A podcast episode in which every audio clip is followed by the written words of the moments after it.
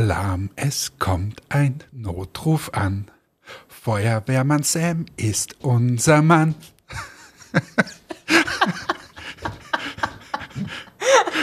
Ganz egal, was auch passiert, er bleibt ruhig und konzentriert. Denn er löscht jeden Brand, der Feuerwehrmann Sam. Dafür ist er bekannt, der Feuerwehrmann Sam.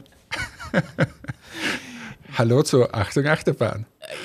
So wird man, wenn man in Quarantäne ist, mit einer sechsjährigen Tochter und ihr verspricht, dass man im Podcast irgendwann mal Feuerwehrmann Sam erwähnt. Hat sie gewollt. Schatzi, ich habe dir diesen Wunsch jetzt erfüllt. Also für alle, herzlich willkommen zur Achtung Achterbahn.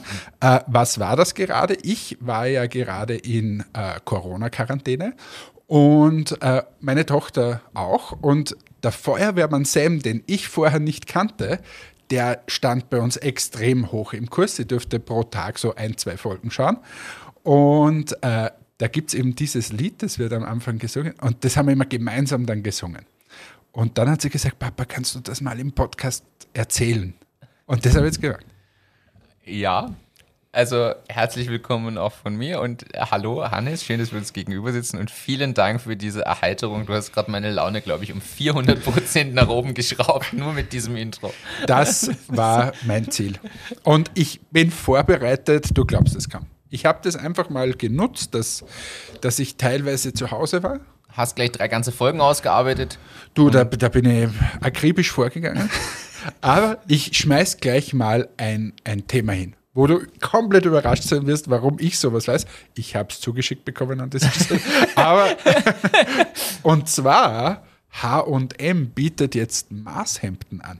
Nein, weißt, ehrlich? Habe ich nicht gesehen. Ja, bietet Maßhemden an und zwar äh, die Adresse, weil du schreibst schon wieder mit für die Show Notes, ist hmlab.de. Ähm, und zwar ist es so, sie wollen damit quasi bekämpfen, diese ganze Überproduktion und so weiter. Und du kannst dir ein Maßhemd äh, schicken lassen. Ja. Das kostet zwischen 34,90 und 39,90. Also okay, nicht, ja. nicht sehr teuer. Jetzt habe ich keine Ahnung, wie die Qualität ist. Aber äh, das funktioniert so: Du gehst dort auf diese Webseite, äh, hmlab.de, gibst dort äh, deine Größe, dein Gewicht, das Alter, die Schuhgröße, ähm, ob du trainiert bist, wie oft du trainieren gehst, die Körperform, die Kragenweite, die Hosengröße, T-Shirt-Größe und so weiter an. Ähm, und dieser Algorithmus, der da dahinter steht, ist von size.me, äh, ist ein, anscheinend ein riesengroßes Unternehmen. Ähm, schreiben tut man das so zYSE.me. Und das ist quasi der Algorithmus, der da dahinter ist. Und der berechnet dann dein äh, Hemd und du kriegst es drei Wochen später zugeschickt, darfst es aber nicht mehr retour schicken. Ja, weil es bei Maßhemden natürlich schwierig ist mit Retouren. Das klingt total simpel und ganz ehrlich, preislich völlig, völlig okay. Jetzt bist du total überrascht, dass ich das hier. Ich bin hier völlig, also da hast du mich. An dieser Stelle Wahnsinn. danke, Edith, für die, für die Informationen. Finde ich spannend. Die Frage ist, sollen wir da einen Produkttest draus machen? Sollen wir das mal bestellen, jeder? Und schauen, was rauskommt. Alarm, yeah. es kommt ein Notruf an. ja, gerne, bestell du mal. Äh, also, liebes HM-Team, apropos HM, weißt du, wofür HM steht? Body Positivity. Na, ich weiß nicht. Hennes und Moritz. Also, ja, das. Aber, und zwar, die haben jetzt die neue Werbung, da ist eher eine korpulente Dame, äh, die ins Wasser springt, wenn, du dir, wenn dir das mal aufgefallen ist. Also, dieses Thema also Plus Size ist ja jetzt in aller Munde. Woher weißt du das so genau? Weil ich fernsehe. Und Nein, ich meine, aber mit diesem Plus Size und so, habt ihr da irgendwie also, irgendwo mitgemacht? Oder? Haben wir mitgemacht, aber das lassen wir diesmal, diesmal aus. Aber jetzt bist Wobei Zweitplatzierte, man darf euch gratulieren, oder? Wenn ich richtig ja, ich habe ja nicht mitgemacht. Also ich bin jetzt nicht Zweitplatzierte, aber die Tascha ist Zweitplatzierte geworden. Äh, und die Alex, Erste. Genau. So leid es mir tut, meine Favoritin. Das habe ich dir bei der Ausstrahlung schon gesagt, auch wenn es mir für euch leid tut. Ja, na, meine nicht. Aber, Aber liebe Dasha, du hast das super gemacht. Ja, vor allem zweiter Und wir Platz gehen jetzt live, verdient. übrigens, live, live, live, live.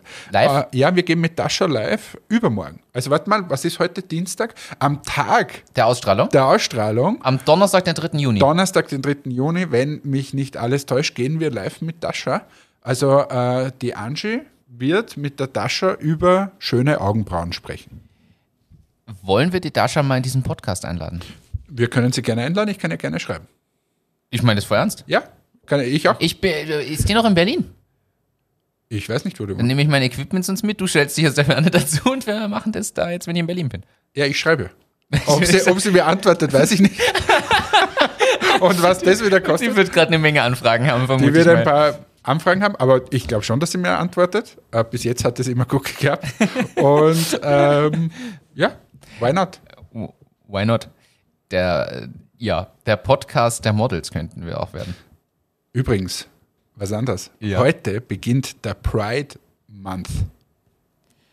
Ist dir das bewusst? Ist, schon, ist, Juni, ist Juni Pride Month? Ja. Habe ich schon wieder völlig der übersehen. Juni, ich lese mal vor, was so die, ich weiß, dass neulich Pride Day war. Pressemeldung ist. Der Juni steht in vielen Ländern ganz im Zeichen der LGBTIQ, steht hier, ähm, Community. Die Regenbogenflagge gilt dabei als Symbol, des, äh, Symbol der Solidarität und der Rechte von lesbischen, schwulen, bisexuellen, transgender, intergeschlechtlichen und queeren Menschen. In Wien findet am 19. Juni die traditionelle Regenbogenparade am Ring statt. Ja. Ja, haben wir das auch wieder. Find Nachdem wir das immer wieder mal thematisieren und. Es kommt ziemlich häufig in und unsere, na, und ja. unsere Weltoffenheit zeigen und quasi die Überleitung von, von GNTM. Äh, GNTM, wo die Alex äh, gewonnen hat ähm, hat das jetzt gerade ganz gut gepasst und habe ich hier hereingebracht, weil wir ja auch ein Service, wir sind ja ein Service-Podcast. Wir erklären ja quasi die Welt. Martin erklärt die Welt. Da gibt es ja sogar, da gibt es ja sogar oh Gott. eine Kategorie. Martin erklärt die Welt. Ja. Genau. Und da habe ich letztens, muss ich da erzählen, habe ich letztens beim Thalia ein Buch gesehen, Technik in 30 Sekunden. Und ich wollte es dir schon fast kaufen. Da gibt es cool. Physik in 30 Sekunden, Technik in 30 Sekunden und so weiter. Wollte ich dir fast kaufen. Aber wir machen jetzt was ganz was anderes.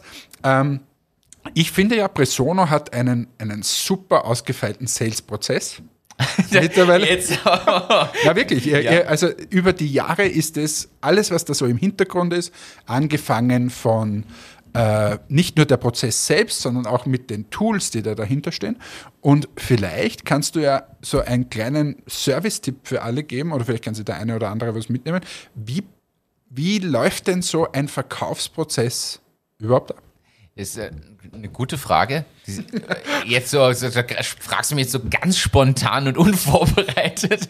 Also so ja, ist es ja. Ich aber tatsächlich ist das ein guter Punkt, weil wir haben ja das öfter schon gemacht, dass wir auch über die Rubrik Step by Step immer Sachen erklärt haben. Da kann man durchaus jetzt mal über den Sales-Prozess sprechen. Und du kannst dir immer da einhaken, wo du jetzt sagst, da fehlt noch was. Oder das sollte man nicht so eng sehen. Ich mache es jetzt wieder strikt naja, deutsch. Bei, ja, und bei uns ist es ja ein bisschen anders. Also es ist ein leicht anders. Dein, dein quasi, also bei dir steht ja alles im Zeichen des Softwareverkaufs. Stimmt. Also bei uns ist es einfach ein anderes Ganz anderes Geschäftsbusiness. Ja. ja, okay. Das ist richtig. Das heißt, wir schränken vielleicht ein, dass das jetzt Tipps oder Vorgehensweisen sind für Vertrieb im Softwareumfeld. Ich glaube, das lässt sich äh, so besser eingrenzen. Und im B2B-Vertrieb natürlich. Sollte man auch so eingrenzen. Also B2C funktioniert auch anders. Ja, aber es, ich glaube schon, dass man sich das eine oder andere mitnehmen kann. Und wir wollen ja auch neben dem, dass wir so Gesellschaftsthemen immer bringen und Freundethemen, auch äh, was für die Unternehmen bringen. Jetzt schalten gerade alle, die nur wegen Germany's Next Topmodel eingeschaltet haben, wieder ab. Nein, bleibt dran, danach geht es ja auch wieder mit anderen Sachen weiter. Grundsätzlich, wie schaut ein Sales-Prozess aus? Es ist so, dass man sich eine Art Trichter vorstellen muss, wird dann im Fachjargon auch öfter mal als Funnel bezeichnet. Und äh, der führt quasi oben mit möglichst vielen potenziellen Kunden gefüllt und ganz unten im Trichter kommen dann die tatsächlichen Kunden raus über verschiedene Phasen. Und was macht man natürlich zuerst mal, damit man überhaupt was oben reinschmeißen muss, muss man sich mal umschauen, wen gibt es denn überhaupt, wen könnte ich denn ansprechen? So ganz grob, da kann man dann thematisieren oder clustern nach bestimmten äh, grundsätzlichen Einschränkungen. Zum Beispiel bei Presono kann ich, glaube ich, ganz offen und praktisch, praxisnah sprechen. Unternehmen ab 250 Mitarbeitern beispielsweise mit einem internationalen äh, Verkaufsteam, mit erklärungsbedürftigen Produkten. Und Idealerweise Produktgeschäft und so Produktgeschäft. Weiter. Und das, das Schöne ist ja, das hat sich seit sieben Jahren oder wie lange geändert. nicht geändert, sechs Jahren, ja. nicht geändert. Also wir reden das schon seit sechs Jahren, aber das ist mal quasi Definition Zielgruppe. Und wenn ich die mal habe, muss ich die mal ansprechen. Wie macht ihr das bei Persona? Da gibt es jetzt verschiedene Maßnahmen. Das, was noch immer für uns persönlich jetzt am besten funktioniert, ich weiß, aber da gibt es jetzt auch andere Maßnahmen und wir probieren das ja auch immer mal wieder aus. Grundsätzlich bei uns ist es die Kaltakquise im Telefonsinne. Das heißt, man kauft sich oder recherchiert nach Listen, die die entsprechenden Kontaktdaten beinhalten von bestimmten Personenkreisen. Das heißt, Marketingleiter, Vertriebsleiter, Assistenzfunktionen, Geschäftsführer, solche Personen und die versucht man telefonisch zu erreichen und denen am Telefon in kurzer Zeit schmackhaft zu machen, dass man sich mit Presono mal beschäftigen sollte, wenn man von uns noch nichts gehört hat. Manche, muss man auch dazu sagen, kennen uns mittlerweile und sagen, ja, Presono habe ich schon am Schirm oder aus den und den Gründen interessant oder auch nicht. Und da versucht man mal einen ersten Kontaktpunkt zu machen. Das sage ich aber gleich dazu. Es gibt auch andere Maßnahmen. Es gibt zum Beispiel auch diese Cold Emailing Kampagnen. Das heißt, ich kann mir das so, man kann das so wie ein Newsletter nehmen und ich bespiele mal die Leute alle und schaue, dass die über eine Anzahl von Newslettern irgendwann reagieren und sich dann aktiv melden oder was ausmachen. Gibt es zwei Wege. Beziehungsweise es gibt nicht nur das, sondern auch viele, die jetzt über, über Google äh, zum Beispiel rangehen und sagen, ich lasse mich finden sozusagen äh, wo quasi beim Gegenüber der, der aktive äh, Bedarf gerade da ist, nach einer Präsentationssoftware in eurem Fall, ähm, und der soll mich halt finden. Genau, und da werden wir aber gleich feststellen, wenn ich jetzt die nächsten Phasen be beschreibe, dass derjenige dann schon viel weiter unten in diesem Trichter eigentlich einsteigt quasi, dadurch, dass er proaktiv schon bestimmte Dinge sucht und macht. Aber das kann man natürlich machen und die gute alte Postaussendung gibt es auch noch. Machen immer noch sehr viele. Es gibt Briefwurfsendungen, es gibt postalische Machen Werbungen. wir übrigens bei Matix auch teilweise. Und zwar, wir schicken ähm, Salons eine, eine, eine Farbe zum Beispiel und kontaktieren die dann. Als Probe. Genau, Exemplar. ist ja ein Promotion Set. Ja, das ist cool. Ja. Das können wir schwer machen, aber ja aber so macht man mal diesen ersten Schritt. Und dann geht es aber darum, auch in diesem Ersttelefonat oder im ersten Kontaktpunkt, auch wenn ihr dann hinterher telefoniert beim Salon oder der sich bei euch meldet, dass man eine Qualifizierung hat. Dass man quasi darüber spricht, gibt es denn den Bedarf? Wenn der euch sagt, na, ich habe schon von eurem größten Mitbewerber alles und ganz frisch und ich will jetzt nicht wechseln, dann fallen diese Salons in eurem Fall raus. In unserem Fall ist es so, wenn die sagen, na, wir haben schon eine andere Lösung oder wir haben jetzt kein Budget dafür oder wir stellen gerade drei andere Systeme um, ich habe keine Zeit und keine Ressourcen für das Thema, dann ist die Qualifizierung einfach nicht gegeben. Dann brauche ich den auch nicht weiter versuchen, in diesem Tunnel nach unten zu drücken, weil er hat bestimmte Punkte, die ihn einfach ausschließen. Und ich glaube, das ist wichtig, dass man das auch weiß, dass quasi so Phase für Phase die dann rausfallen. Ich glaube, das Wichtigste ist auch, dass man mal weiß, dass einfach Sales sehr viel mit Leidensfähigkeit zu tun hat. Weil man im Marketing sagt man, ah, da ist die Zielgruppe sind 1000 und wenn wir von die 1000 halt irgendwie 100 erwischen äh, und von die 100 müssen wir dann 10 konvertieren, äh, so geht man ja üblicherweise auch äh, ein bisschen in der Argumentation vor. Ja, was heißt denn das aber? Das heißt aber, dass 990 dir ins Gesicht sagen, dass sie nicht interessiert sind. Ähm, und das ist diese Leidensfähigkeit, glaube ich, ist, ist so was ganz was Wichtiges, äh, was man im Sales durchaus haben sollte. Neben dem, dass man sich immer wieder motiviert, nach der 989. Absage, dass man trotzdem weitermacht. Das ist eine äh, gute Zusammenfassung von dem Thema, das stimmt. Und dann ansonsten, ja, wie geht es weiter? An, also für uns konkret geht es dann um Terminvereinbarung, um demjenigen das mal vorzustellen, eine Produktdemo zu machen und natürlich dann, und das sind jetzt so ein, das ist glaube ich so ein Zyklus, der dann immer wiederkehrt, ich habe Follow-up-Termine und ich versuche natürlich möglichst auf den Kunden-Need einzugehen. Ganz plakatives Beispiel, irgendwer plant eine Messe oder will gerade in seinem Vertrieb irgendwas digitalisieren und mit einem interaktiven Produktkatalog ausstatten und sagt, ich habe genau den Use Case, dann können wir in der Demo schon auf genau das eingehen, können ihm zeigen, wie er mit Presono genau diese Themen löst und adressiert und auf der Basis wahrscheinlich auch schneller vorankommen. Und jetzt sieht man schon an der Stelle, wo wir schon vom Kunden wissen, was der für Herausforderungen hat oder was er gerne machen will, an der Stelle steigen die ein, die sich online selbst finden oder diese Sachen selbst finden über AdWords oder Online-Kampagnen oder durch eine simple Google-Suche und sich melden, die steigen an der Stelle ein, weil die melden sich und sagen, wir sind auf euch gestoßen, wir überlegen das und das zu machen, wir haben die und die Herausforderung, könnt ihr das lösen? Und da spart man sich natürlich also viel Zeit. Das, das ähm, gibt es natürlich bei uns im, bei Matix jetzt bei den Friseuren und so gibt es das, aber im Retail gibt es das überhaupt ja, nicht. Stimmt. da meldet sich überhaupt niemand. Also dort, wenn, wenn ich jetzt ein bisschen die Parallele dazu ziehe, dort gehen wir quasi auf die großen Retailer zu. In der Regel gehen wir auf die zu, die natürlich auch eine Enthaarungskategorie haben. Ja. Äh, und, und sagen, hallo, wir haben da was und es ist der reinste Verdrängungswettbewerb und, und so weiter. Aber dass da jemals irgendwer auf die Idee kommen würde, dass er bei uns anruft oder was herschreibt und sagt, hallo, ich bin ein riesengroßer Kunde, ich würde jetzt gerne eure Produkte äh, listen. listen. Ja. Hm, eher selten, oder? Passiert eher selten. Also ich habe da mal eine Zahl gehört von Boots zum Beispiel in, in England, die haben so, glaube ich, 2200 Filialen. Die kriegen warte mal, wie war das? Ich glaube 4000 Samples pro Monat, ganz Boots. Und also für, für unterschiedlichste Produkte natürlich, aber es ist eine abartige Zahl und äh, ja, also die werden einfach überschwemmt mit, mit Sachen, die sie ja, vermeintlich listen sollten. Ja, okay, und dann, äh, und dann bestellt er. Und dann, ja, dann gibt es immer wieder Follow-ups, äh, Folgetermine mit weiteren Entscheidungsträgern. Das ist auch wichtig zu identifizieren, wer trifft denn die Entscheidungen oder die Entscheidung, weil es bringt ja nichts, wenn man drei Monate lang sich mit der Assistenzrolle beschäftigt und die sich das anschaut und es ganz toll findet, aber die es weder schafft, es zu den Entscheidungsträgern zu kommunizieren, noch selber in der Lage ist, eine Entscheidung zu fällen. Das ist auch ganz wichtig.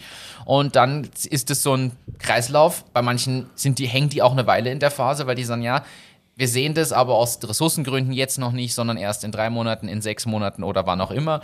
Und irgendwann kommt es dann aber natürlich zur Angebotslegung, zur Überarbeitung des Angebots und dann einem Pilotprojekt oder dem tatsächlich, der tatsächlichen Nutzung. Wie lange dauert es so bei euch? Wie ist so der Sales Cycle? Zwischen sechs und zwölf Monaten im Schnitt, würde ich sagen, bei Presono. Das ist bei uns auch. Für die betreuten Kunden natürlich. Self-Service entscheidet also, sich in dem Moment, wo er sich anmeldet. Ja, aber also bei uns äh, würde ich sagen, ist es vielleicht sogar noch länger ähm, weil bei uns äh, die, die sogenannten Listing Windows äh, immer relevant sind. Das heißt, ähm, in unserem Gebiet jetzt äh, ein Müller, ein Piper, ein DM und so weiter, ein Rossmann, äh, die, die haben einmal im Jahr eigentlich große Einlistung. Ähm, und da evaluieren sie und da haben sie vorher die Jahresgespräche und so weiter, gibt es einen, so einen Prozess bei denen. Und äh, international gesehen, Amerika zum Beispiel, da gibt es welche, die haben zwei so Listing Windows, einmal im Frühjahr und einmal im Herbst. Und ähm, ja, da musst du rein. Und jeder wartet quasi auf diese, diese, äh, diesen Termin.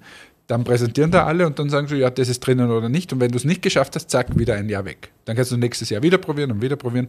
Deshalb gibt es auch bei uns Kunden, die gehe ich schon seit vier, fünf Jahren an. Und das ist schon ein Wahnsinn eigentlich.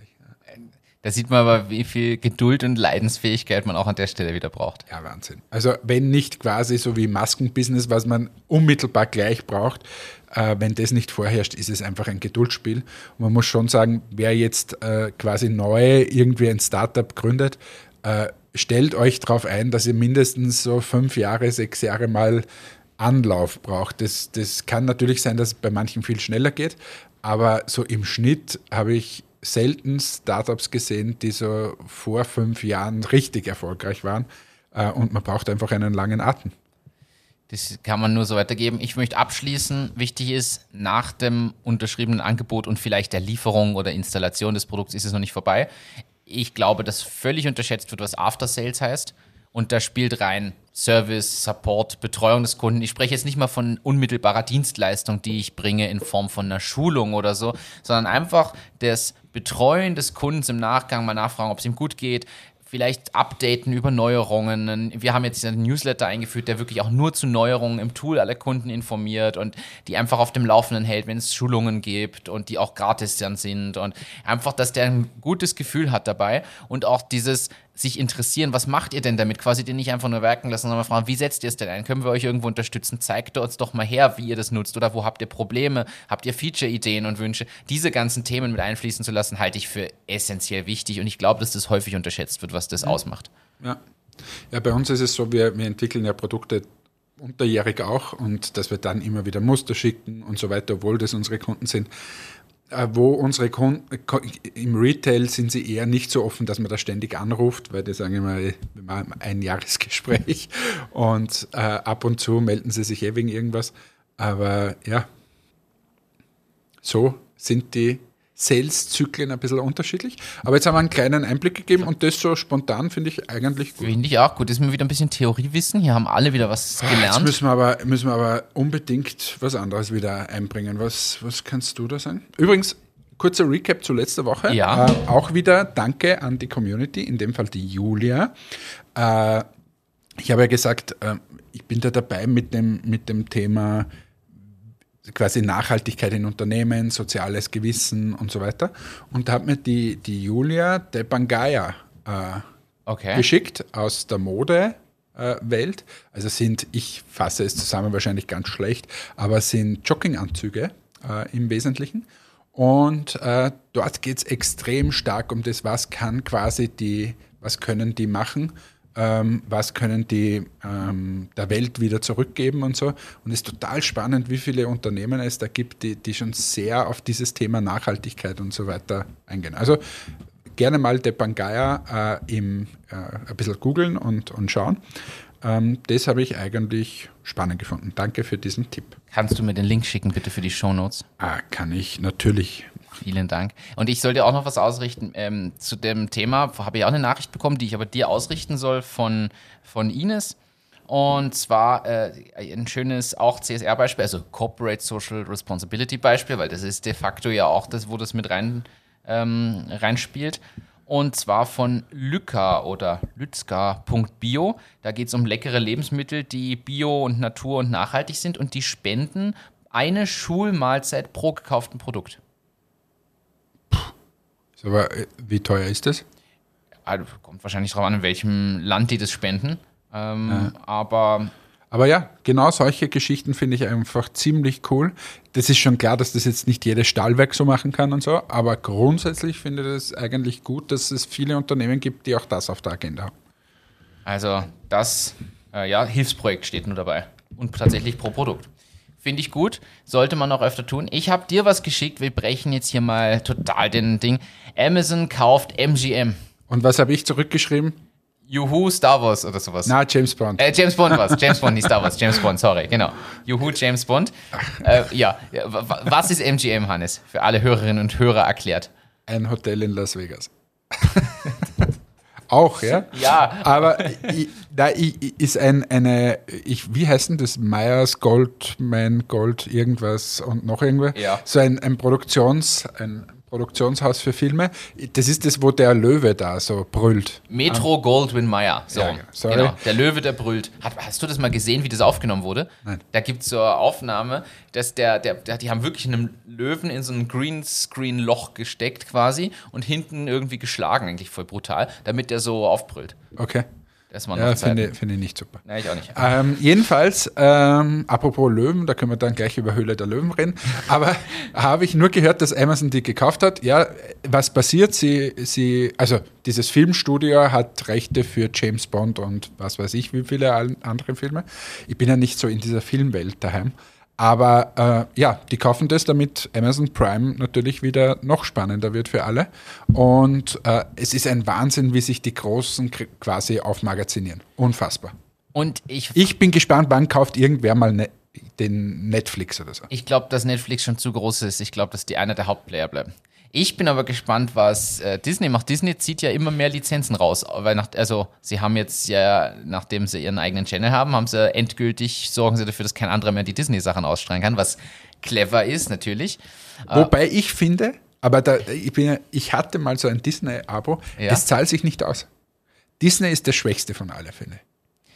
Von, äh, Im Vergleich definitiv. Weil was, was kannst du da anschauen? Du kannst die, okay, die Disney-Filme, ja, ist eh super, Pixar, glaube ich, kannst genau. du anschauen.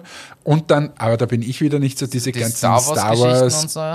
Dingsbums. Die musst halt super, da musst Fan sein. Und viele so Kindersendungen. Aber es ist schon, also ganz ehrlich, mit Netflix kommst du auch aus. Also du brauchst diese, dieses Ding nicht ich muss sagen, ich schaue auch recht wenig, aber ich stehe halt auf die Pixar-Filme. Die machen es für mich dann Ja, schon, aber, aber wegen Pixar, wie viel kostet das? 7 Euro im Monat oder so? Irgend sowas. Ja, und vor allem, sie wollen die Preise erhöhen, habe ich gelesen. Also, das äh. glaube ich nicht. Also, äh, bei Disney bin ich mir sehr unsicher, ob die das. Ich finde aber bei Prime auch schwierig, dass immer weniger Filme inkludiert sind. Da gibt es immer mehr Zusatzabos für Horror, für Thriller, für Ja, wobei aber Prime ja eigentlich. Ähm, ja, also ich nutze ja Prime deswegen, damit ich die Pakete gratis kriege. also, ist ja was ganz was ähm, und das, das, Die Filme das, kommen halt mit. ja, genau. Und ich sehe das eher so als Add-on, darum ist mir das eher egal. Aber war jetzt nicht, na, das war bei Sky. Weil ich habe mir diese Wirecard-Dokumentation da angeschaut, aber ich glaube, das war Sky Original. Okay.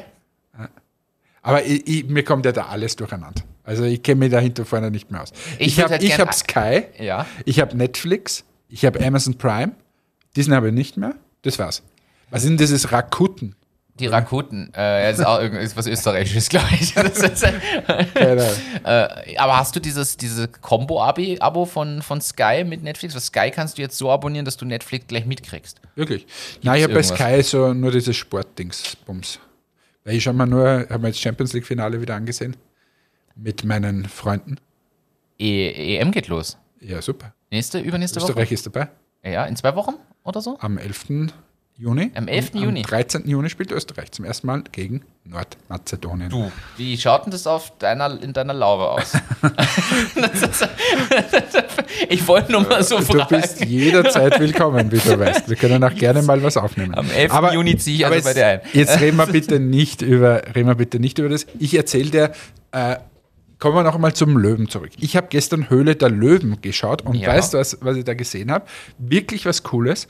Und zwar Wow Wow. Das ist ein Hundehalsband mit integrierter Leine. Und da habe ich mir gedacht, Wie ja, so das das- Staubsaugerkabel, was hinten ja, genau, so aber halt äh, wirklich toll gemacht. Muss man sich anschauen. Wow, wow.de, glaube mit, ich. mit. AU oder mit OW? W-O-W, W-O-W. Okay. Ähm, und da ist die Leine integriert, das haben zwei Ingenieure gemacht. Da gibt es eine Prime-Version und eine Standard-Version. Und wirklich cool gemacht. Und äh, da wurde auch investiert, glaube ich, 150.000 Euro oder so. Ähm, aber wollte ich nur sagen, das war wieder mal ein Produkt. Jetzt habe ich keinen Hund, aber das habe ich echt gut gefunden. Die haben das gut präsentiert. Gut, das hat dich jetzt nicht interessiert, aber mich halt. Aber was ich eigentlich noch Ja. sagen wollte, in dem Fall hat der Ralf Dümmel nicht mitgeboten, weil er schon in irgendwas anderes investiert ist. Aber ich frage jetzt mal, an dieser Stelle möchte ich deine Meinung wissen, die Rolle von Ralf Dümmel in dieser Sendung. Gefühlt ist jedes Produkt, das irgendwie mit dem Handel nur in Verbindung gebracht werden kann, Versucht er sich zu holen. nimmt er sich und drückt es einfach mit den Partnern so hinein, dass äh, quasi jedes Produkt einfach erfolgreich ist. Außer diese Pinky Gloves, über die wir da gesprochen haben. Aber grundsätzlich, das ist, äh, da, da gibt es ja kein, keine quasi Fehlerquote, kommt mir vor, weißt Oder kein Risiko mehr. Der weiß, ich gebe es nachher, oder im Hintergrund sind meine Partner, es sind 10.000 Geschäfte, da kommt jetzt irgendwer daher. Irgendeine Suppe, irgendein Gewürz, irgendwas, wurscht was. Das nehme ich und dann mache ich ein Display draus und das stelle ich dann rein in 10.000 Geschäfte. Und weil ich das mache, mache ich einen Umsatz von 3 Millionen Euro und das kann er sich ausrechnen, ob sich das ausgeht und, und gefühlt ist das bei jedem Produkt. Was sagst du da dazu? Was ich davon halte oder wie das Beides. gehen kann. Ja, ich finde, er- ich finde, er ist halt als Person eine gewisse Marke. Ich finde, er, er hat einfach was. Ich finde, er ist für mich ein Sympathieträger, muss ich ehrlich so sagen. Äh, aber das ist mein persönlicher Geschmack natürlich. Na, ich mag ihn auch. Also, das ist, ich, ich, ich, ich möchte ihn ja nicht kritisieren. Ich finde das aus seiner Sicht auch sensationell. Aber nur, da, egal welches Produkt dorthin kommt und der Ralf Dümmel investiert, weißt du schon, was da los ist. Das, das stimmt. Er, er zehrt halt von den Lorbeeren, die er sich aufgebaut hat über viele Jahrzehnte. Und ich glaube, das ist halt der Punkt. Er hat so ein gutes Netzwerk, so, ist so gut mit dem Handel ver, vernetzt, dass das einfach wahrscheinlich relativ simpel ist für ihn, da Sachen reinzubringen. Und gleichzeitig ist es so, dass natürlich der Handel auch weiß, okay, das wird jetzt beworben. Wir alle wissen um den werblichen Effekt dieser Sendungen, egal ob es Höhle der Löwen, zwei Minuten, zwei Millionen oder andere sind. Du hast ja den werblichen Effekt, der ist auch nicht abzustreiten. Und dementsprechend ist da einfach wahrscheinlich wird der Handel so rechnen, ja, okay, wenn ich das reinnehme, das spielt mir auf jeden Fall die Kosten, die ich vielleicht habe, so rein, dass ich ein bisschen was davon habe. Und er rechnet wahrscheinlich auch schon so, dass er weiß, okay, ich habe die und die Partner, das kann ich so und so oft irgendwo platzieren. Das und das ist der Return on Invest in dem, alleine in den ersten sechs Monaten oder so. Ob das dann langfristig erfolgreich ist, das ist für mich die große Frage, weil häufig hört man von den Produkten ein Jahr später nichts mehr. Ich bin mir nicht sicher, ob das nachhaltige Sachen sind, die da entstehen. Da, das würde ich gerne mal recherchieren oder hinterfragen. Da bin ich mir nämlich nicht sicher. Ich glaube, das ist ein Jahr lang oder ein halbes Naja, Jahr oder lang. so ein, man nennt das auch In-and-Out-Display. Du bist einmal, verkaufst du was rein und dann war's das. Also ob dann die Listung quasi ist und ich bin weiter in 10.000 Stores, das weiß ich eh nicht, aber ja. Die Frage ist auch immer, ob das das Ziel ist. Vielleicht geht es darum, das Investment wieder reinzuspielen, was man da drin stecken hat, auf ein gewisses Grundniveau zu kommen und dann ist man schon zufrieden und lässt es so. Ich finde es ich find's cool, ich sag dir ganz ehrlich, ich finde das extrem Na, er macht cool. super. Ja. Und ich, ich finde auch die Herangehensweise super clever. Also jetzt sind wir ganz ehrlich, wenn wir so ein Netzwerk hätten und jetzt so als Investoren tätig wären, würdest du es anders machen? Nein. Also. Eh, aber es ist so vorhersehbar, weißt Ich habe mir das gestern gedacht, da, da hat der, der Maschmeyer dann in sein, sein Tech-Startup investiert. Und das war viel mehr so irgendwie, na, machen wir 18 Prozent, 17 Prozent und kann das aufgehen, Risiko, da muss ich rein investieren, 500 beim Dümmel. Also, der, der nimmt das her, sagt, okay, 300.000 investiere ich da und das kriege ich dann eh wieder rein. Stimmt. Äh, also da und, ist ja kein Risiko mehr. Und, na, und es fehlt wer zweiter, der auch so ein Netz hat und solche Möglichkeiten, mit denen man sich dann wirklich betteln kann. Das, was ja bei, bei Shark Tank in den USA der Fall ist, weil die haben tatsächlich alle sehr ähnliche Netzwerke oder in anderen Bundesstaaten dann vielleicht und, und können sich betteln, wer jetzt das Bessere dann hat. Das gibt es halt da nicht. Ja, dort gibt es eigentlich ziemlich klar, weißt du schon, wer,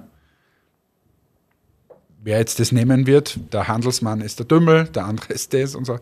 Ja, wollte ich dir nur mal gesagt haben. Finde ich einen guten Ansatz. Aber sollte man tatsächlich mal so auch nochmal aktiv drauf achten, wenn man das schaut. Ja, vor allem, weil die Marktmacht so riesig ist, weil du in 10.000 äh, Geschäfte kommst. Das ist in Österreich anders, wenn jetzt da quasi unter Anführungsstrichen äh, das, das Startup-Ticket ver, verliehen wird. Das ist super, das ist überhaupt kein Thema, aber mit dem alleine, das sind einfach, kommt jetzt darauf an, wo du hingehst, wenn du beim Biller bist und Biller und Biller Plus, sagen wir 1500 Filialen, das ist viel, das ist wahnsinnig viel, aber du wirst wahrscheinlich ein Investment von ein paar hunderttausend nicht hereinholen. Und deshalb ist es schon wieder schwierig. Also In da Deutschland ist es wieder Deutschland was anderes. ist einfach, ja, da, da ist wieder aber die Frage, ist Österreich überhaupt der richtige Markt zum Starten oder ist es nicht zu klein? Kommt aufs Produkt natürlich wieder an. Aber die Frage kann man sich dann durchaus stellen an der Stelle. Ja. Aber jetzt hau du mal ein Thema raus. Ich hau ein Thema raus, ähm, eins meiner Lieblingsthemen. Und nein, es geht nicht um Sex. äh, Haben wir eigentlich schon lange nicht mehr gesprochen. Das stimmt. Wünschst du dir das mal? Ich kann auch ein ganz anderes Thema. Nein, pass auf. Es ist tatsächlich so, dass es wieder um das Thema Überwachung geht. Wer sich erinnert oder alte Folgen kennt, wir haben das beleuchtet schon vor circa einem Jahr, glaube ich. Also da haben wir aus der Ferne aufgenommen. Das war was im ersten wir, Lockdown. Was wir schon alles gemacht haben. Es ist so, dass jetzt also ich fange, ich hole ein bisschen aus. Längere Artikel, die ich gelesen habe und ich finde es aber irrsinnig spannend. Also viele Unternehmen gehen ja jetzt in Hybrid-Szenarien. Das heißt eine Mischung aus Homeoffice und Anwesenheit am Arbeitsplatz. So, ist schon mal das erste ich Thema. Ich bin dagegen. Ja, so. Aber ist, das, das macht jetzt die Runde, das machen viele mit folgendem Argument. Wenn ich das so mache, brauche ich ja nicht mehr genau dieselbe Büroausstattung wie vorher. Es reichen ja ich sage jetzt 50 Arbeitsplätze bei 100 Mitarbeitern, weil nur die Hälfte im Büro ist, die andere Hälfte im Homeoffice, am nächsten Tag ist es umgedreht und so weiter. Ich bin übrigens dagegen. Habe ich vernommen. Und äh, jetzt unabhängig davon, wie wir das äh, grundsätzlich finden, das kommt einfach. Jetzt ist aber das Thema natürlich, dass man das ja reservieren muss, denn du kannst ja, musst ja dafür sorgen, dass plötzlich nicht 100 Leute da stehen und nur 50 Plätze da sind. Also gibt es Online-Reservierungssysteme, um sich Arbeitsplätze zu reservieren, um Büroräumlichkeiten und so weiter. Und jetzt pass aber auf, es führt dazu, damit man jetzt dieses Desk-Sharing sauber machen kann, dass nicht nur Reservierungssysteme existieren, sondern soll zusätzlich mit Sensoren an Arbeitsplätzen ausgestattet sein, damit die Reservierungssysteme wissen, ist der Platz jetzt wirklich belegt. Nicht, dass du reservierst, nicht kommst, dein Platz als belegt eingetragen ist und du gar nicht am Platz bist. Das heißt, da kommen jetzt Sensoren an die Arbeitsplätze und zusätzlich kommen Kameras in die Räumlichkeiten, um zu tracken, wie viele Personen sind im Raum und aus zwei Gründen. Erstens Belegungstracking, zweitens Abstandstracking für Covid haben in dem Raum wirklich nicht mehr Leute Zugang, als eigentlich rechtlich erlaubt wären, wegen Abständen und Übertragung und, und, und. Und das führen die ersten Banken in den USA jetzt gerade ein. Es gibt auch ein, zwei große deutsche äh, Banken, die einen Teil davon, aber ohne das Kameratracking umsetzen. Und jetzt kommt's, die Überlegungen sind sogar, dass man dahinter Artificial Intelligence, also künstliche Intelligenz legt, die das noch kombiniert mit einer Raumbelegung, Gewohnheiten und der Möglichkeit zu sagen, okay, die drei Personen sitzen immer recht lang, wenn die sich was reserviert haben im Büro. Die setzen wir immer zusammen, damit in dem anderen Raum, wo alle früh gehen, das Licht früher ausgedreht werden kann, um Strom zu sparen. Und die quasi diese Logik auch noch mit reinbilden. Und jetzt gibt es natürlich aber von Datenschützern die Sorge, ist das wirklich nur wegen Corona und Hybridlösung oder werden da jetzt unsere Mitarbeiter getrackt? Ich bin dagegen. das, das ist mein Satz dazu, was ist das alles für ein Schwachsinn? Also warum kann man nicht einfach, äh, warum kann man nicht einfach ins Büro gehen, das sollte nett sein, dann macht man das Ding und dann fährt man wieder nach Hause. Warum, warum, warum ist es okay, jetzt hat man mal einmal, man muss irgendein Paper schreiben oder irgendwas, kann ich zu Hause machen. Okay? Dann gebe ich am nächsten Tag dieses Paper ab oder was auch immer oder mein Konzept. Dann weiß ich, ah, der hat zu Hause das Konzept gemacht, hat er sich konzentriert. Lass ich mir einreden. Ja. Aber alles andere lasse ich mir nicht einreden. Ich habe gestern, gestern der, Ma der Marco, mein, mein Vertriebsleiter für Professional, ist da und der ist ja quasi im Dauer-Homeoffice. Ja. Und äh, ich bin ja so dagegen gegen Homeoffice, aber in dem Fall, das passt zu 1000 Prozent. Aber äh, da, wir, wir planen ja jetzt quasi Außendienst auch einzustellen. Und da habe ich gestern mal meiner Emotion freien Lauf gelassen zum Thema Außendienst. und habe mal gesagt, was ich davon halte und was ich glaube, wie so Außendienstler typischerweise drauf sind. du meinst, mal um neun aufstehen, sich den Kaffee runterlassen, dann vielleicht ein, ein Telefonat mal annehmen? Und dann so gemütlich ins Auto sitzen? Ja, oder? Sag mal, ich fasse es zusammen, sie optimieren gerne. und, und meistens ist der Garten zu Hause auch ziemlich schön. Und ja. der, der Kaffeekonsum auch. Also es ist irgendwie, bin ich da einfach kein Freund von, von all diesen Dingen. Ich bin aber umgekehrt auch kein Freund von diesem ganzen Überwachungsquack da. Du schon, ich weiß, du bist Deutscher. da, da, da, da, da ist alles super, was eine Kamera hat. Und ja, zählt man, und dann eine Liste ausgibt. Nein, aber wer schaut denn sich diese Daten und Auswertung an? Da musst du ja zwei Leute einstellen, die sich Ja, aber das machen diese Firmen. Und ja, das ist wahrscheinlich immer noch effizienter, als wie die 100 Leute, die in der Gegend herumsitzen oder im Homeoffice wieder nur die Hälfte der Zeit arbeiten. Ich weiß nicht, wohin das führen soll. Ich, ehrlich. Es ist, was mich erschreckt, also ich, ich sehe das ja ähnlich. Es gibt bestimmt, also ich sehe es nicht ganz so extrem. Wo glaubst du, geht das hin? Wenn du, jetzt nehmen wir das, früher Leute am Feld.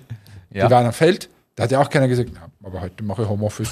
so, ist nicht gegangen. Dann haben wir uns weiterentwickelt. Es sind Dienstleistungsjobs gekommen und so weiter. So, jetzt kommen diese, diese ganzen Homeoffice-Quark. Wo geht denn das hin? Ist in Zukunft, sagen wir, wir sind alle nur mehr zu Hause und, und irgendwelche Maschinen machen irgendwas, das ist ja doch alles nicht Wertschöpfung und, und Wirtschaftskreislauf und so. Ja, und ich weiß auch nicht, wo das hinführen soll. ist irgendwie das Ziel, dass wir alle zu Hause sitzen, nichts mehr tun und, und irgendwelche Maschinen machen für uns was? Das ist doch ein Schwachsinn. Ich, ich habe das jetzt gerade in der Pandemie oder nach so einer äh, Quarantäne, denke mal, es, Arbeiten ist doch viel mehr. Du hast wieder Anschluss zu Personen, du hast soziales Leben. Wir haben halt super Mittag du gegessen. Hast, du hast eine so Aufgabe. Du hast eine Aufgabe. Themen. Also immer diese Arbeit so schlecht hinzustellen. Ja. Also, das ist Häufig haben die Leute einfach eine, die falsche Arbeit. Also, ja, und dass es natürlich früher mal anders war, das will ich gar nicht leugnen. Aber jetzt ist es in der Regel nicht so, dass die Leute quasi am Hochofen stehen und Kohlen reinschauen. Und ausgepeitscht und, werden. also das, oder am Feld jetzt quasi alles mit der Hand umackern müssen. Ähm, und, und dass man sich nicht da ein bisschen quasi eine Kraft aus, diesen, aus dieser Arbeit ziehen kann und sagt, hey, ich mache das einfach gern und es freut mich, dass ich meine Kollegen sehe, hey, und heute gehen wir cool Mittagessen miteinander und das ist sozial und ich habe eine Aufgabe und ich habe eine Erfüllung und kann man da Kraft ziehen? Verstehe ich nicht. Ich auch nicht. Aber so, das, vor allem jetzt schließen wir bitte dieses Thema Homeoffice, sonst zucke ich aus hier. ich habe da noch aber eine Ergänzung bei dem Thema. Und zwar, was in deine Nische nämlich spielt. Das, eine Studie aus Deutschland zeigt auf, dass das Bruttoinlandsprodukt in Deutschland allein durch diese Veränderung auf dieses starke Homeoffice um 15% sinkt.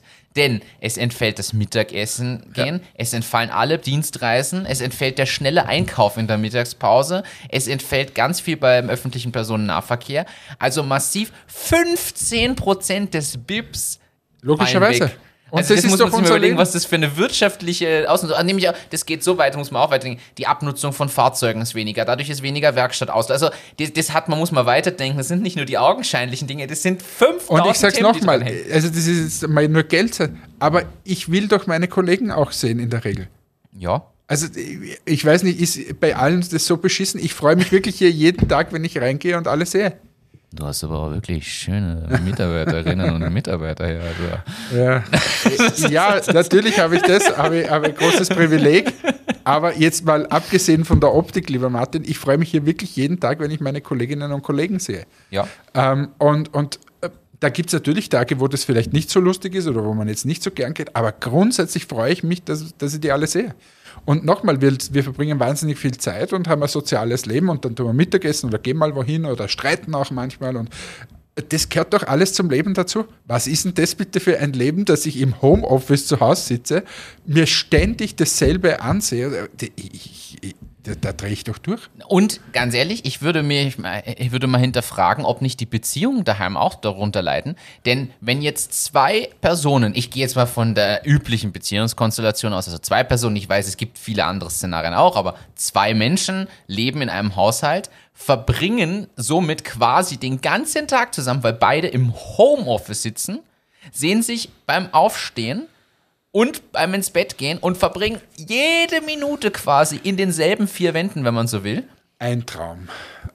Du- boah, ich, äh, Ja, das ist, also nochmal, ich, ich komme gerade aus Quarantäne, das ist so schwierig. Nein, also aber, aber nicht böse gemeint. Nein, ist, wir sind soziale Menschen, wir brauchen doch mit anderen Leuten Austausch und so weiter. Das ist ja. Und, na, und ich glaube übrigens, an der Stelle hake ich jetzt mal weiter nach. Das, ist, das führt mich zu einem anderen Thema. Es ist ja sogar bewiesen, dass die jüngere Generation und ich meine, da sogar unsere schon ein bisschen mit, die, die danach kommen, noch extremer, nicht mehr ohne Smartphone und Kommunikation kann. 7000 Mal am Tag gibt's WhatsApp von irgendwem und dies und das und hier und da. So, in einem gewissen Rahmen habe ich Verständnis dafür, dass Leute aber quasi nicht mehr konzentriert, fünf Stunden zumindest mal, arbeiten können, ohne irgend sowas zu machen und mit irgendwem, der jetzt nicht arbeitsrelevant ist, zu kommunizieren. Da habe ich irgendwann kein Verständnis mehr, muss ich auch ehrlich sagen, weil das ist ja produktivitätstechnisch ein Killer. Und ich verstehe auch nicht, dass, warum das nicht geht. Also eine Zeit lang. Mir ist das, wie gesagt, in einem gewissen Rahmen ist mir das ja völlig egal. Aber wenn ich mitkriege, dass Leute im Halbstundentakt nur noch Privatzeugs zwischendurch sich austauschen und der, das, der andere sitzt wahrscheinlich auch gerade in irgendeiner Arbeit und soll eigentlich was machen. Das ja, wobei, weißt du, also ich bin ja da, da habe ich ein bisschen eine andere Sichtweise, weil ich da, also es kann natürlich übertrieben werden, logischerweise. Aber ich finde, dass diese Grenzen zwischen Arbeit und, und Privat immer mehr verschwinden. Weil man Also auf, früher war es ja. halt so, du eben aufs Feld gegangen, sagen wir es mal ganz extrem, und dann von sieben bis x gearbeitet. So. Jetzt ist es einfach so, die, die Leute kommen, dann geht es wirklich bis am Abend, dann krie- kriege ich noch die E-Mails rein, dann schreibe ich dann noch zurück, äh, oft mal auch am Wochenende, da, da erwarte ich auch, dass ich vielleicht äh, ein E-Mail antworte. Hängt halt immer extrem vom Job ab. Das ist und schon von der Person, ob das und von der Person und so Es gibt weiter. auch die, die Logischer- pünktlich gehen logischer- und nichts mehr checken. Nein, aber die, die pünktlich gehen, da bin ich ja der Meinung, dass die dann ihren privaten Quark eh zu Hause machen können. Aber wenn du jetzt eine, eine, Ja. einen Mitarbeiter, eine Mitarbeiterin hast, die quasi um der Früh um sieben kommt und am Abend um sieben wieder geht und dazwischen ähm, einfach hier Gas gibt, warum soll die nicht ihre Privattelefonate hier machen oder mal sich was ins Büro schicken lassen oder die Post machen, aber was auch immer. Solange der Rest des Outputs stimmt. Ja, logisch, es geht am Ende des Tages um, um den Output. Und die Waage muss immer ausbalanciert sein, wie man das so schön im Beschreibungsgespräch sagt. Ich bin voll offen für Flexibilität und gewähre das gern, solange es auf der anderen Seite auch ist. Es darf halt das Pendel nicht in eine Richtung nur ausschlagen. Und dann bin ich voll dabei. Aber auf was ich eigentlich hinaus wollte, dass mich Studien interessieren würden, ob die Beziehungsqualität steigt oder sinkt, denn es gibt ja Leute, die mit ihrem Partner quasi täglich 37 Mal Kontakt haben. Und jetzt versetzen wir uns mal in die 50er, 60er Jahre und ins Büro, nicht mehr aufs Feld, sondern Großstadt, Büro. Da ist morgens damals Rollenbild der Mann, vielleicht ab und zu die Frau, aber ist mir eigentlich egal. Einer der Partner los oder auch beide sind ins Büro gefahren, oder das ging ja sogar bis in die 90er Jahre. Ich kann mich zum Beispiel erinnern, mein Papa hat jeden Tag angerufen, um immer zur selben Zeit, ich glaube um halb eins oder so, in der Mittagspause, hat er quasi ein Telefonat gemacht. Äh, und auch meine Mama, die war ja, äh, hat auch gearbeitet, äh, wenn ich dort angerufen habe, das war immer so, ja, hallo, er passt kurz telefoniert, zack, fertig. Aber genau. das war jetzt nicht, dass ich mit meiner Mutter die ganze Zeit. Ja, und was machst du so und Dings, weil da, dadurch war aber der Austausch sozial zu Hause, glaube ich, ein viel höher qualitativer, weil man, es sind beide von der Arbeit heimgekommen und haben über die Arbeit gesprochen. haben sich ausgetauscht, wie war das bei dir? Und man hat sich dann aber auch gern zugehört. Jetzt weiß man ja, du kommst heim und derjenige weiß eh schon, was an dem Tag los war. So, jetzt ist- bei vielen Leuten halt. Also, und ich bin mir nicht sicher, ob das eigentlich gut für unser Beziehungsleben da draußen so ist.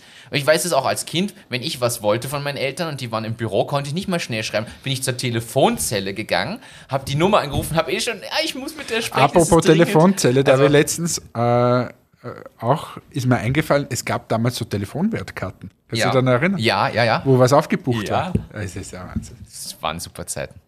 Weil Das diese kennen die Leute Telefonwertkarten, die hatten ja auch so Motive drauf. Und so. Hey, was ist das heute für eine Folge? Wir, reiß, äh, wir schmeißen da Themen in den Ring, das ist ja unglaublich. Telefonkarten, das waren noch, das waren noch Zeiten. Ganz was anderes. Darf ich wieder? Natürlich. Weißt du, wir haben, weiß nicht, ob wir überhaupt schon mal drüber gesprochen haben, aber wahrscheinlich. Ich habe heute wegen, wegen äh, beruflich Google Trends gebraucht. Okay. Nutze ich fast nie. Aber, aber es ist voll cool. so spannend. Und was, was, was, du hast, wenn du es heute gebraucht hast, hast du bestimmt einen spannenden Insight, was trendet heute oder Was glaubst du, ist heute, Dienstag sind wir heute, 1. Juni, in Österreich der größte Trend auf Google? Nämlich, ja, ziemlich, ziemlich äh, mit Abstand. Es holt jetzt gerade was anderes auf, aber Ähm, ich muss sagen, ich habe jetzt heute noch nicht so Nachrichten verfolgt, was es Neues gab. Von dem her fehlt mir aber, äh, ich, ich sag jetzt äh, Corona-Impfung. nein. Sturm der Liebe. Sturm der Liebe nach Unfall, Sorge um Neuling Benny. Ah, okay. Sturm der Liebe ist, ich, ich kenne das nur von. So wie Rosamunde Pilcher Ja, aber am. Nachmittag irgendeine Sendung. Okay. Aber mit weitem Abstand ist das das wichtigste Thema in Österreich. Klar, Sturm im Homeoffice muss man ja irgendwie. Und Nummer drei ist zum Beispiel Marcel Hirscher kauft Zinshaus von Haselsteiner.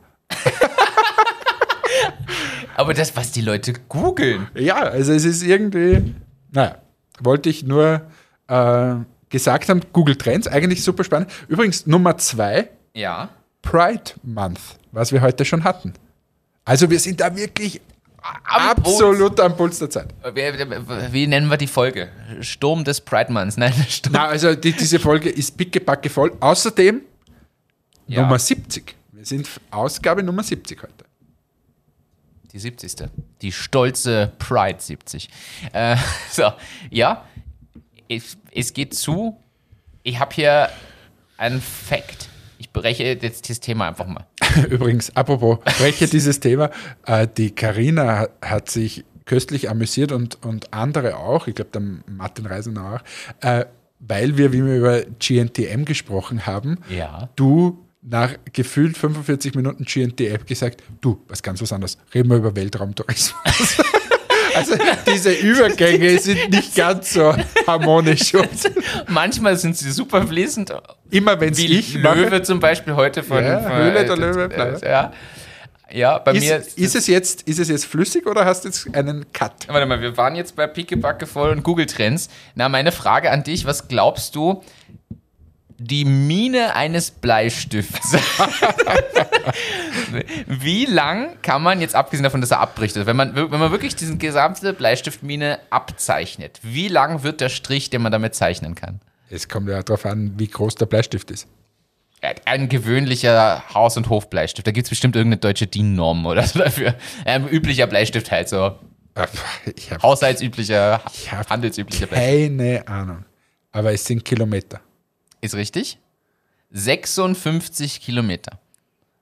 Ah, 56 Kilometer. 56 Kilometer. 56.000 Meter. Ja, ist viel. Hätte man nicht gedacht, dass so viel ist. Ich habe mir gedacht, so zwei, drei Kilometer vielleicht. Aber hat mich auch, deshalb dachte ich mir, ich erheitere hier dich mit diesem Fact und auch alle HörerInnen, weil das ist was. Das kann jetzt jeder erzählen. Das ist, das ist für das Smalltalk-Einstieg, was wir neulich besprochen haben. Ja, Wenn du wo einstiegst, ist- ah, Sie haben, ein, Sie haben einen Bleistift hier. Ah, wussten Sie eigentlich, dass Ihr Bleistift 56 Kilometer schreibt? das, also übrigens, anderer Fact zum Bleistift, weil, weil weißt du, wie der Kugelschreiber entstanden ist? Nein. Das ging, in der, ging um die Weltraumforschung tatsächlich und die Amerikaner brauchten was zum Schreiben im Weltall und haben einen spezifischen Kugelschreiber erfunden, der quasi da kein Problem mit Tinte und Co. hat. Was haben die Russen, also die UdSSR, die Sowjetunion damals gemacht? Bleistifte genommen. das ist so geil. Ja, aber es ist, äh, ist es nicht im Weltall, warte mal, wie ist es? Weil ist es da nicht problematisch, wenn du irgendwie so eine Tinte, egal jetzt ob es beim Kugelschreiber oder beim genau. drinnen hast, ist da nicht der Bleistift vielleicht sogar besser? Ja, ja, das ist sicher. Deshalb haben, ich glaube sogar, dass der viel sinnvoller ist. Ja. Und du sparst dir halt ein paar Millionen Forschungskosten wahrscheinlich. Also, ja. Fand, dachte mir, ist so ein Fact, den man noch dazugeben kann. Und jetzt ja, wir haben wieder gute 50 Minuten rum. Ich glaube, an der Stelle haben wir die Möglichkeit, entweder du hast jetzt hier noch ein richtig großes möchte, Thema vorbereitet. Nein, nein, nicht großes Thema. Ich möchte ein Thema nutzen. Wurde mir auch zugesandt, okay. ähm, um auf das aufmerksam zu machen. Soziales Thema. Und das, da brauche ich irgendwie so meine zwei, drei Minuten zum Schluss. Okay. Ähm, weil ich die 70. Folge dafür nutzen möchte, auf dieses Projekt aufmerksam zu machen. Das Wenn ich das jetzt machen darf, dann stelle ich dir jetzt vor Discovering Hands. Und zwar discovering-hands.at. Ähm, und warum bringe ich das? Weil nach der letzten Folge, wo ich gesagt habe, dass man quasi die Elaine von Cook and Grill, diese Gewürze, wo ich dabei bin, ja. äh, dass die blind ist, wurde mir äh, von der Julia zugesandt, äh, dieses Projekt. Ähm, und da geht es darum, eine Behinderung wird zur Begabung und fördert die Gesundheit. Und es geht darum, Brustkrebs ist die häufigste Krebserkrankung bei Frauen und man setzt sozusagen blinde Menschen ein für das Ertasten von Brustkrebsknoten beziehungsweise diesem Gewebe, das da dahinter ist. Und durch das, dass der Tastsinn so extrem gut ausgeprägt ist, ähm, finden diese Personen quasi oder in der Diagnostik sind die so gut, ähm, besser als jeder Arzt, der da irgendwie sagt. Und man kann sich unter discovering-hands.at erstens darüber informieren, dass es sowas gibt. Zweitens haben wir in Österreich 300.000 sehbehinderte Menschen. Davon sind 3.000 wirklich komplett blind, ähm, rund 100.000 schwerst sehbehindert, also kann man auch sagen blind.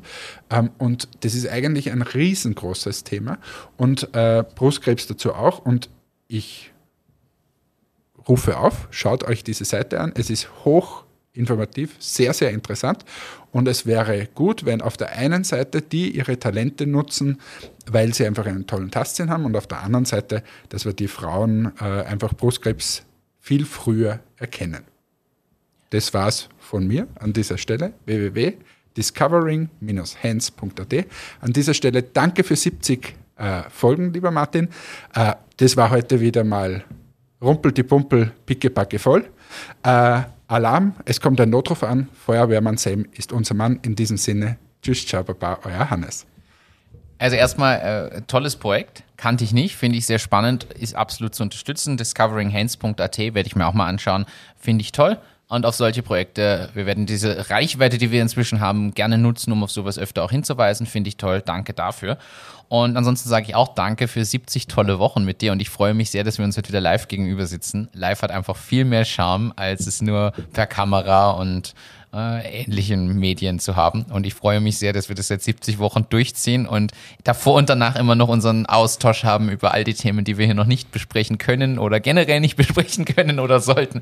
Und ich genieße das sehr und sage Danke an dieser Stelle an dich. Das freut mich nämlich sehr und freue mich auf weitere 70 Folgen.